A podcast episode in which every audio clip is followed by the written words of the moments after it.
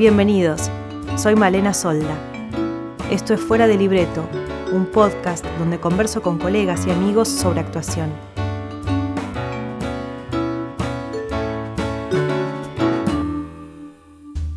Joaquín Furriel es nuestro primer invitado.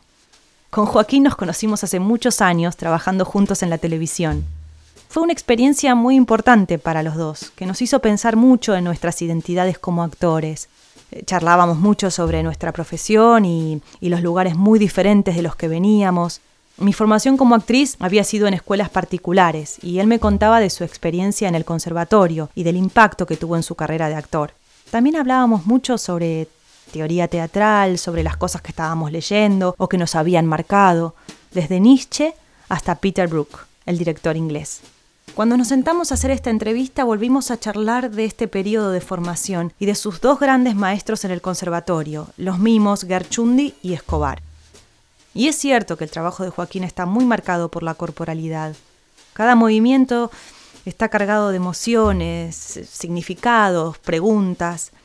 Y esto no solo se da en el plano de la sutileza. Atrás también hay un entrenamiento físico muy exigente que Joaquín va trabajando para cada personaje. Charlamos de cómo se preparó para La vida de sueño, la obra de Calderón de la Barca que dirigió Calixto Vieito en 2010, y para la película El patrón de Sebastián Schindel que se estrenó en el año 2015.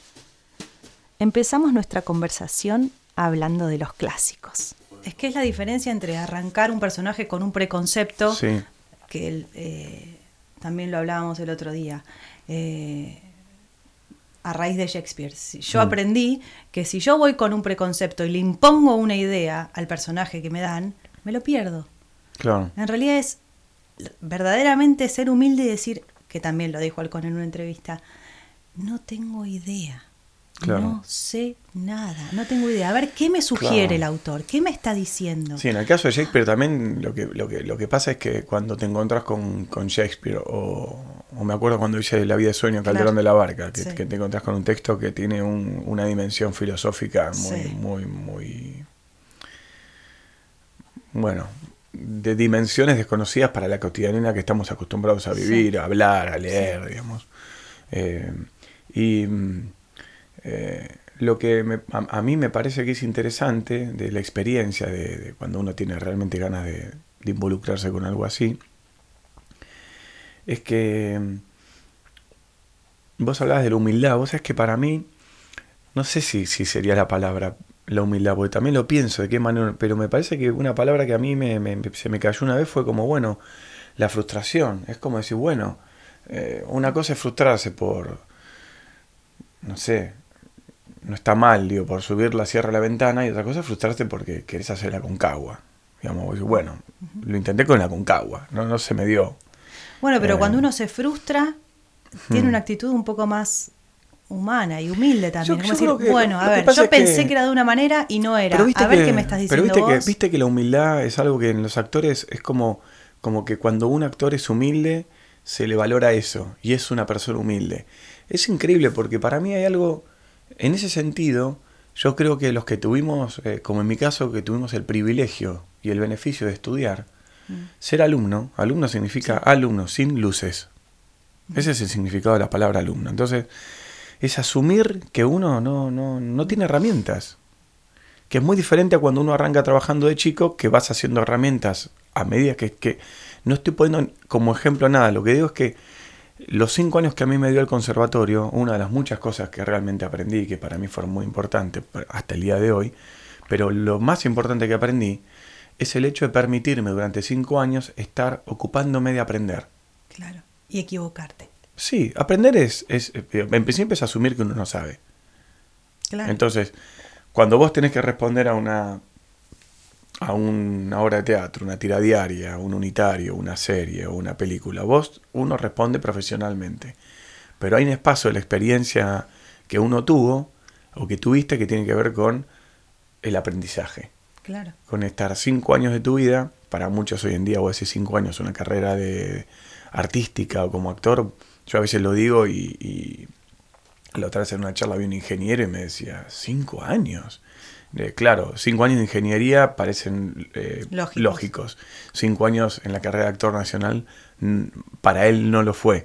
Sin embargo, si yo le explico todo lo que estudié, todo lo que me formé y todas las herramientas que me dio esos cinco años y, y los que egresamos hacia donde fuimos, hay gente, hay críticos, hay escenógrafos, hay vestuaristas, hay gente que se dedicó a armar eh, gestión cultural. Actores, de hecho, somos tres de mi camada, que decidimos seguir actuando. Entonces es, tan ecléctica la carrera, tan amplia, que... Mm, pero para mí, yo eh, tomo lo que vos decís, ¿no? Yo no hice cinco años, pero en un momento sentí que me faltaba esa formación mm. más académica estructurada de tener una clase atrás de la otra y que tuviera una visión más amplia que solo la que te dan en un estudio de televisión. Además de que yo iba a las clases de particulares de los profesores. Sí, son buenas clases privadas o particulares. Lo que pasa es que estás en un solo mundo. Sí, y aparte una vez por semana, tres o cuatro horas, está bien, es lo que uno puede, pero, no, es lo mismo que todos los días. Sí, que te encuentras también con docentes que piensan lo mismo de manera diferente. Ese es el gran punto del conservatorio para mí, que hoy es el Yuna, no sé cómo funciona hoy. Es que vos estás aprendiendo algo. Viste, había una profesora que hablaba mucho de la estética y de la ética, ¿no? Todo el tiempo. Hacía como un. Y, era interesante porque ella nos, nos hacía. Nos, invitaba a que nosotros le preguntemos a los otros docentes sobre. sobre. sobre eso, sobre eso, ¿no? Sobre la estética y la ética de algunas cuestiones. Y cada año tenías profesores que pensaban diferente. Y no se te armaba un lío en la cabeza, lo que se te armaba era tomar lo que te caía mejor de cada profesor, pues empezabas a armar tu propia identidad. Claro. Eh, las escuelas particulares, lo que yo noto cuando los alumnos son de un solo lugar, yo me doy cuenta quién fue su maestro o su profesor. Porque siguen la línea del maestro. Porque es una... Es, es una es que también en Argentina hay como una noción de que es el maestro. Hmm. Y yo no lo tomo así. Para mí, ninguno fue mi maestro, como si fuese el gurú que baja línea y yo sigo lo que él me dice. Es un par, y eso, por ejemplo, en Londres es distinto. El profesor es el profesor y vos sos el alumno y te tenés que comer doblada las ridiculeces que, por las que tenés que pasar en este proceso de aprendizaje muchas veces. Hmm. Pero es un, es, es un profesional como vos, te trata como un profesional y te exige como un profesional que te hagas preguntas, que estás pasando por, todo un, por toda una etapa de formación y de conocimiento, y ta, ta, ta, mm. pero no está por encima de vos. A mí me molesta, me, me resulta incómoda esta, esta cultura de que el maestro de teatro es el que baja línea. Uy, no, me torro. No, no me interesa. Tratarme como una persona inteligente que está aprendiendo, que está en otro lugar, pero que estoy en. Qué loco, porque para mí el significado de maestro es otra cosa. O sea que no tiene que ver tanto con eso. Porque quizás por la experiencia que yo tuve con Archundi Escobar, es como. Maestro, yo tuve todos profesores, digamos, pero la, la relación de un maestro, darle uno como alumno, el lugar de maestro a alguien es como asumir que está frente a una persona que, se dedicó toda su vida a algo de una manera muy, muy, muy precisa y que tiene como conocimientos que van más allá de lo que te están enseñando, me parece, ¿no? Creo que maestro viene un poco más de, esos vínculos, el maestro y el discípulo, claro, un poco más de Oriente, digamos, ¿no? Esta idea de, los maestros donde, por ejemplo, Lerchundi y Escobar eh, eh, tenían tenían, eh, para nosotros fueron maestros porque tenían una, una, una idea de lo que ellos hacían y, una manera de enseñar lo que enseñaban y una manera de, de, de organizar los ensayos y todo, que no era excedía la lección del momento. Era algo mucho más amplio que eso. Era como... una forma de vida sí, era una forma de vida, era, era una forma de, de, entender la profesión, pero desde una entrega altruista, te diré hasta un punto. Bueno, pero yo no encuentro que los profesores de teatro que tienen yo no estudios tuve, exitosos tengan una forma de vida que uno diga, y la verdad me saco el sombrero. es mucho ego también. No, claro, no lo sé. No hay mucho altruismo a mí no me, no me tocaron a mí. A mí, no me, a, mí como me tocaron, como yo, yo puedo considerar, digo, y son mimos, o sea, yo es, es, es, insólito porque yo soy un actor, de, digamos, de prosa, yo hablo, o sea, no, no, soy un mimo. Sin embargo, los cuatro años que yo estuve con ellos en el elenco del de alumnos del conservatorio, a los festivales que fuimos todo, eh, en Juan Moreira, por ejemplo, yo me acuerdo que llegamos a Brasil, que fue el primer festival, y a las estábamos cenando y, me dijeron, mañana a las 8 de la mañana ensayamos.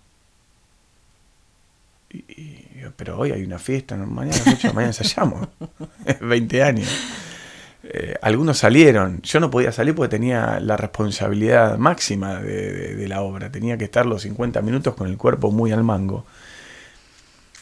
Y esa idea de correrte de lo cotidiano, de sacarte de... No importa la fiesta, no importa el chupi, no importan las chicas, no importa esto, no importa... Vinimos a hacer esto y esto es nuestra máxima expresión. Tenemos que lograrlo de la manera más... Eh, más eh, de mayor entrega, digo, a mí me costó entenderlo, pero ya la tercera o cuarta gira era como que... Bueno, pero ves, te estaba tratando como un profesional. Acá Malena, desde el estudio, para darles un poco de contexto. Le pregunté a Joaquín específicamente por su trabajo en la película El Patrón. A la película le fue muy bien y él recibió muchos premios y reconocimiento de la crítica. Joaquín interpretó al personaje principal, Hermógenes, un peón de campo que llega a Buenos Aires para trabajar en una carnicería. Una aclaración. Van a escuchar que cuando Joaquín habla de su preparación, menciona a Mocase, que es el movimiento de campesinos de Santiago del Estero. Cuando, cuando me ofreció, cuando finalmente con Sebastián Schindel decidimos hacer el patrón, no el personaje que él me había ofrecido, sino el personaje del el, protagonista Hermógenes, que yo tenía que caracterizar para ser ese personaje. Eh, una vez trabajando el personaje, yo tenía a mi entrenadora vocal, a tenía el equipo para armar en dos minutos. De tantos años de haber trabajado y probado, tenés un equipo para armar. Y el trabajo interpretativo es en equipo, uno, uno arma un equipo. Entonces, cuando armas un buen equipo, eh, estás bien acompañado, estás trabajando como tenés que trabajar, estás yendo hacia donde tenés que ir, estás focalizado. Es un buen equipo. Armaste un buen equipo. Ahora, cuando yo vi los, los, los, testimonios del Mocase, me detuve en un testimonio que fue el que más me, conmovió. Que era de un chico de 28 años que le había pasado algo muy trágico, porque le habían prendido fuego a la casa para que se vaya definitivamente el lugar que era cuarta generación que vivía en ese campo. Entonces unos ojeros le habían quemado la casa. Ahora, él todo eso que contaba, que era muy trágico, lo contaba con una mirada de alguien que quiere vivir bien, lleno de esperanza y de ilusión. Ahí me dio la llave para entender el personaje, porque la historia era muy dramática y mi gran preocupación en la película, que se lo comentaba a Sebastián y lo compartíamos, era cómo yo, desde lo actoral, podía aliviar una historia y podía hacer que el público se bancara una historia tremenda. Y además que la mirada no fuera de un, entre comillas, burgués que habla, que interpreta un... Yo eso ya ni lo pensaba porque yo ya estaba convencido que como actor iba a estar en la humanidad de Hermógenes. O sea, no me...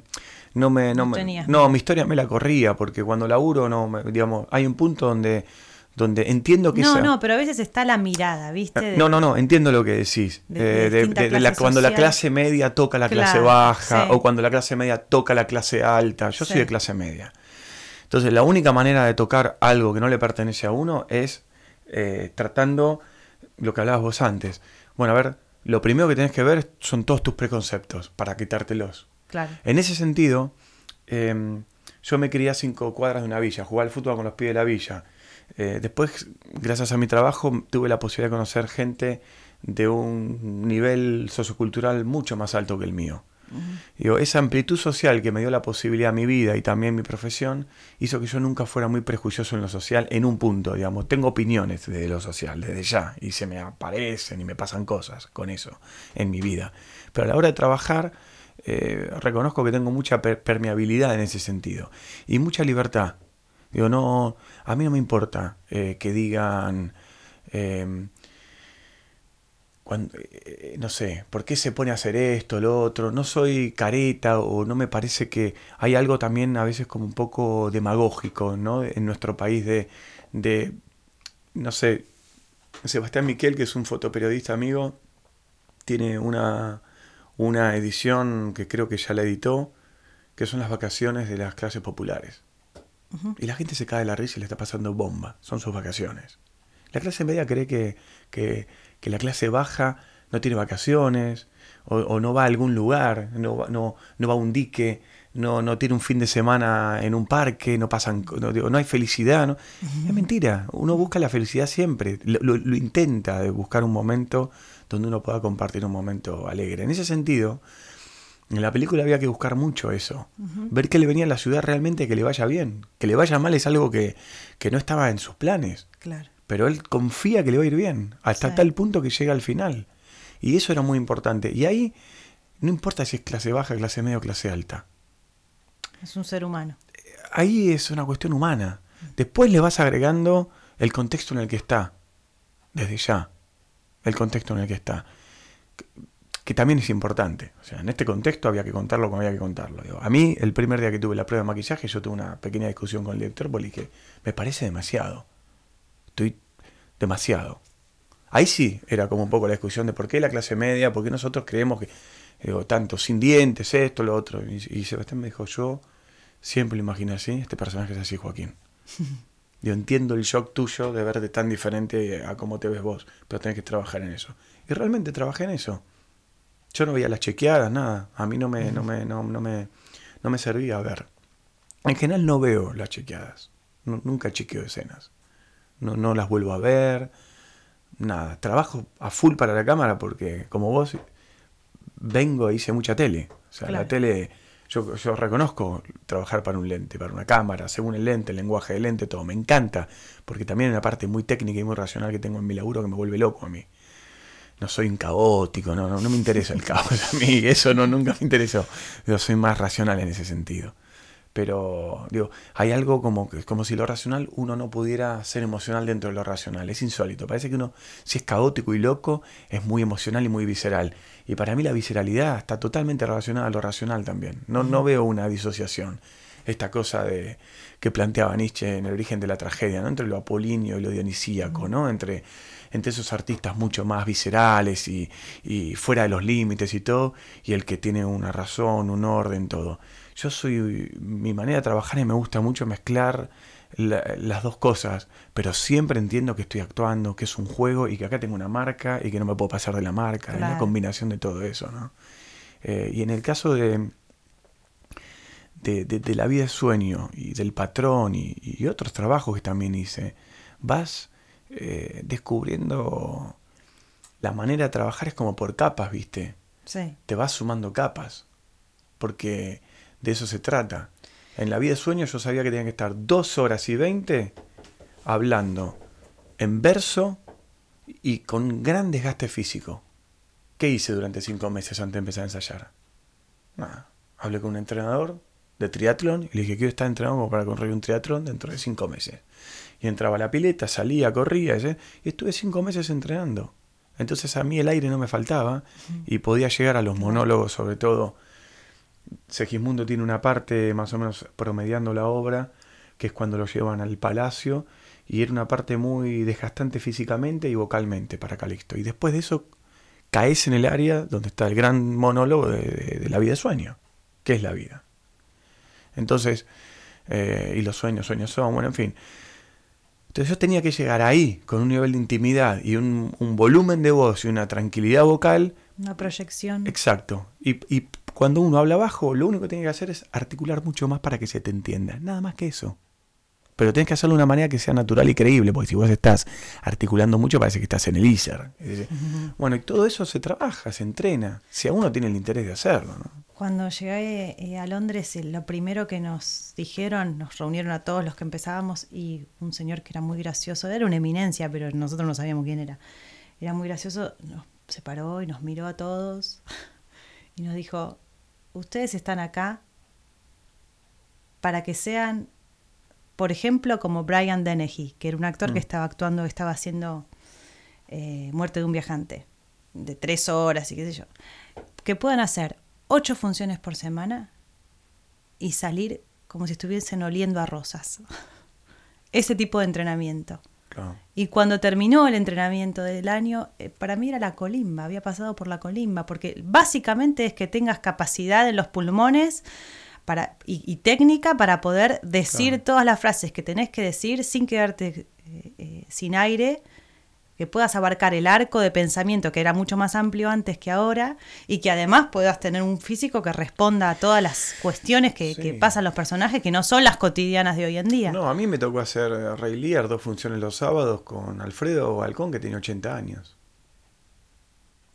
Hacía dos funciones de Rey Lear a los 80 años. Entonces, cuando a veces se me mezcla la estupidez de decir, qué cansado que estoy, que estoy, el otro, al instante pienso en eso. Está bien, uno está cansado, el día que decir, wow, estoy reventado. Después empezás la función y activas. Lo que sí creo es en esto que vos decís. Y mira, hay una, hay, una parte del espacio vacío, creo, de Peter Brook que a mí me, me quedó muy, como que se me impregnó, que tiene que ver con, él decía que cuando uno está, hace una analogía entre el teatro y el fútbol, que me parece maravillosa porque el fútbol, al igual que el teatro, tiene un director técnico y tiene un equipo que lo importante es que cada uno juegue con la camiseta, pues si todos quieren meter goles, no lo van a meter, y si todos quieren defender, no se van a meter goles, digamos, en definitiva es eso. Y él decía que cuando a uno le toca el banco es cuanto más entrenado tiene que estar. Que yo creo que eso es lo más difícil de los actores. Ese es, ese es el punto más difícil. Bancarse estar en Digo, porque un actor digamos, como me está pasando a mí en los últimos años, que no significa que me pase en los próximos años porque nunca se sabe, que tengo buenas propuestas laborales, que estoy trabajando con, constancia en proyectos que me gustan y todo. En mi caso, entrenar, estar sano y, seguir eh, preparándome, el estímulo lo tengo permanente porque la profesión me está estimulando para que lo haga. Mm. Por como yo lo veo, ningún productor te va a decir estudia y crece. Esto es importante. No, nadie. Ahora, lo difícil es cuando estás sin laburo, cuando nadie te llama, cuando, cuando de repente hiciste un gran trabajo y después no te vuelven a llamar para protagonizar nada, o cuando te llaman para hacer personajes que no te parecen importantes. Ese es el punto, creo yo, em, más delicado, donde, donde ahí se ve la intimidad verdadera que tiene uno con nuestro oficio, y, y ese es el punto más difícil. Ahora, Peter Brook hacía referencia a ese momento del actor, que es el más difícil. Sin embargo, Peter Brook lo que proponía era que uno cuando está sentado en el banco de suplentes es cuanto mejor entrenado tiene que estar, porque en el momento que te toca jugar como titular, lo menos que te puede faltar es el aire, te tiene que sobrar el aire. Pero eso sé que es muy difícil, más en un país como el nuestro donde, donde la actuación cada vez más pareciera algo azaroso, donde, donde, donde los lugares de responsabilidad en un proyecto eh, uno no termina muy bien entendiendo el porqué. ¿Qué quiero decir con esto? Países como, no, los pongo como ejemplos, ¿eh? simplemente los observé porque estuve o porque en, en el FIBE he visto espectáculos o porque en festivales los he visto cuando viajé. Pero países como Alemania, Inglaterra, Francia inclusive, donde el Estado eh, el Estado o la parte privada con el Estado y sobre todo tienen una gran actividad porque el público consume también ese tipo de obras y todo, eh, de alguna manera contiene a que los actores se formen, se preparen y estén listos. En nuestro país eso no ocurre, es difícil, es como un recorrido más solitario. Es que hay que saber diferenciar entre lo que para uno es muy importante y para el, público. Pues sí, a veces lo no. Que, no, lo que pasa es que una cosa es trabajar eh, por uno. Claro. Y teniendo ganas de ver qué pasa afuera, y otra cosa es trabajar para que la afuera eh, en un te legitime. Exacto, sí, este, exacto. Exacto. Entonces ahí es donde, donde, donde yo cuando me acuerdo que cuando hacía galán de novelas, ahí bueno, era galán de novelas en ese momento, lo que la gente veía de mí era un galán de novelas. Hoy, que soy más grande y todo, pienso, qué boludo los momentos que no la pasé tan bien. Que no, ¿Por qué no la pasé tan bien? Porque no confiaba que en algún momento la edad misma te impide ser galán de novelas. Así yo hoy quisiera ser galán de novelas. Ya soy un galán medio grande para una novela. Lo puedo bancar. Pero ya hay un punto donde hay una edad para estar enamorado como un galán de novela. Es como... En ese momento, cuando tenía veintipico, treinta, que fue cuando nos conocimos, trabajamos juntos, yo estaba lleno de miedos, porque pensaba que eso me iba a transformar en algo que yo no podía controlar. Y realmente, eh, primero que uno no puede controlar nada. O sea, es mentira que uno puede controlar. Uno no controla cómo se van dando las cosas. ¿Por qué le caes bien al otro? Eso es algo que no depende de uno. Porque hay gente que se ha esmerado tanto por ser simpática y la gente se da cuenta que es mentira. Qué bodrio. Claro, lo que sí hubo un momento que a mí me, me costó mucho, pero un momento que entendí, porque yo estaba escindido en ese momento, porque estaba haciendo unas obras de texto en teatro y en televisión hacía cosas muy populares como galán de novela. Y en un momento entendí que la televisión me da una popularidad que para mí es muy importante, porque a mí me importa sobre todas las cosas el público más amplio posible, porque tiene que ver con mi historia. Yo empecé actuando en clubes, sociedades de fomento y en plazas, para gente que nunca había visto teatro. Ese público es el que más me interesa, al día de hoy. Me interesa más que el público especializado, digamos. Me gusta llegar a ese público. Y por otro lado, me di cuenta que yo soy una persona de trabajo. Yo soy un tipo que yo necesito laburar. O sea, es tan simple como eso. Yo soy un actor que labura de actor. Punto. Es un laburo para mí. Voy y laburo. Tengo que ir a un premio o un festival, voy y laburo de actor. No es que a mí me encanta eh, jugar, eh, ser famoso o me encanta ser el actor de la, carpet, de la red carpet. No, para mí es un laburo eso. Y que me deja quemado, vuelvo agotado y estoy dos días durmiendo porque quedo cansado porque es laburo. Eh, para mí todo eso es laburo. Entonces, hay algo de,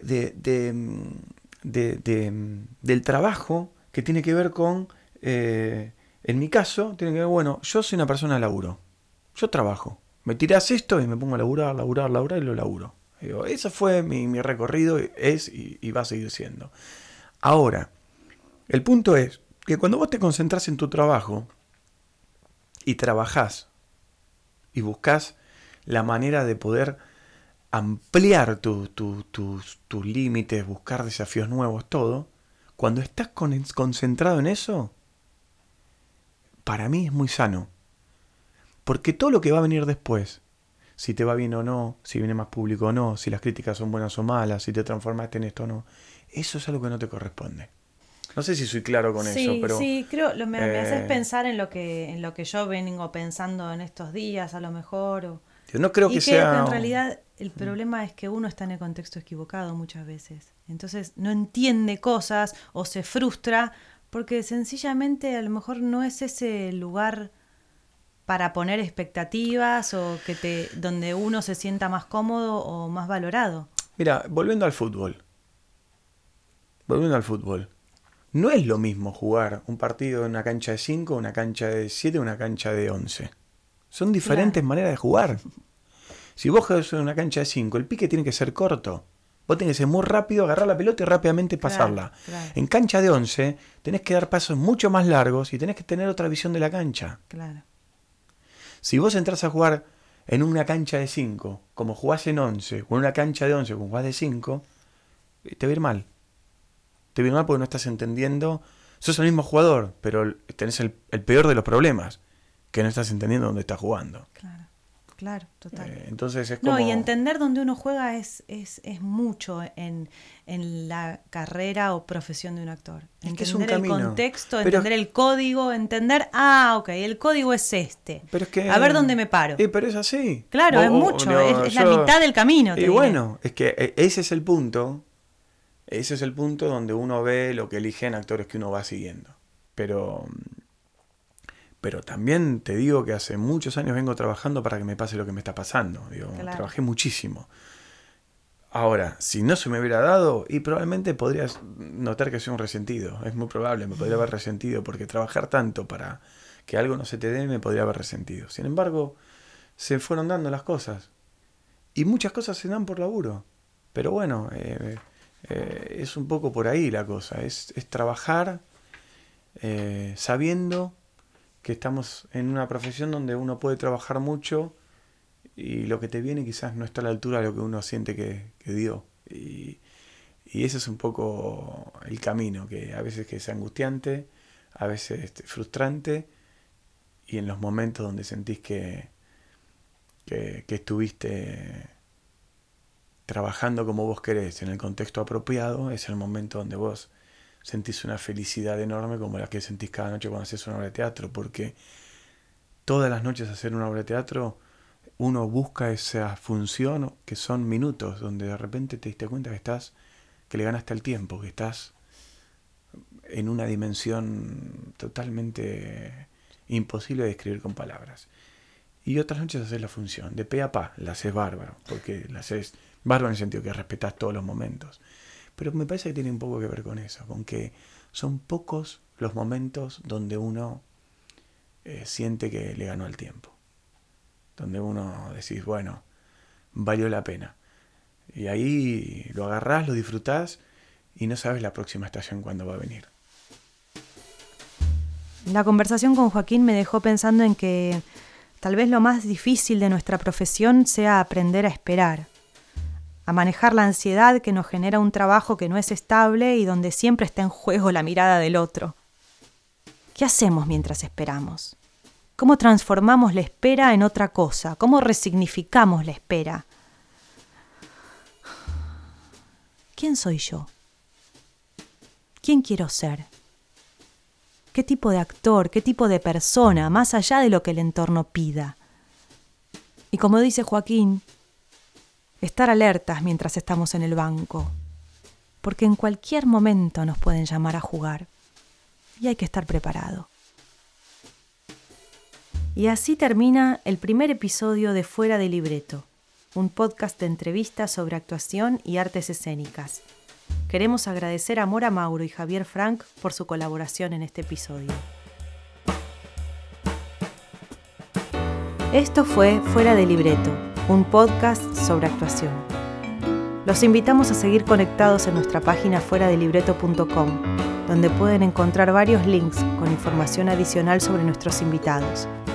Si quieren comunicarse con nosotros, pueden dejar sus comentarios ahí o escribirnos a hola Para no perderse ningún episodio, no se olviden de suscribirse en iTunes, Stitcher o en la app en la que escuchan podcast. También nos encuentran en Twitter, Facebook e Instagram. Fuera de Libreto está presentado por Eolio, una productora que ofrece soluciones gráficas, diseño web e imagen corporativa Visítalos en eolio.com. Soy Malena Soldi. Fuera de libreto está producido por Florencia Flores y editado por Analía Lavín. La música original y la operación técnica es de Mario Guso y las fotografías de Alejandra López. Fuera de libreto cuenta con el apoyo del régimen de promoción cultural mecenazgo del Ministerio de Cultura de la Ciudad de Buenos Aires.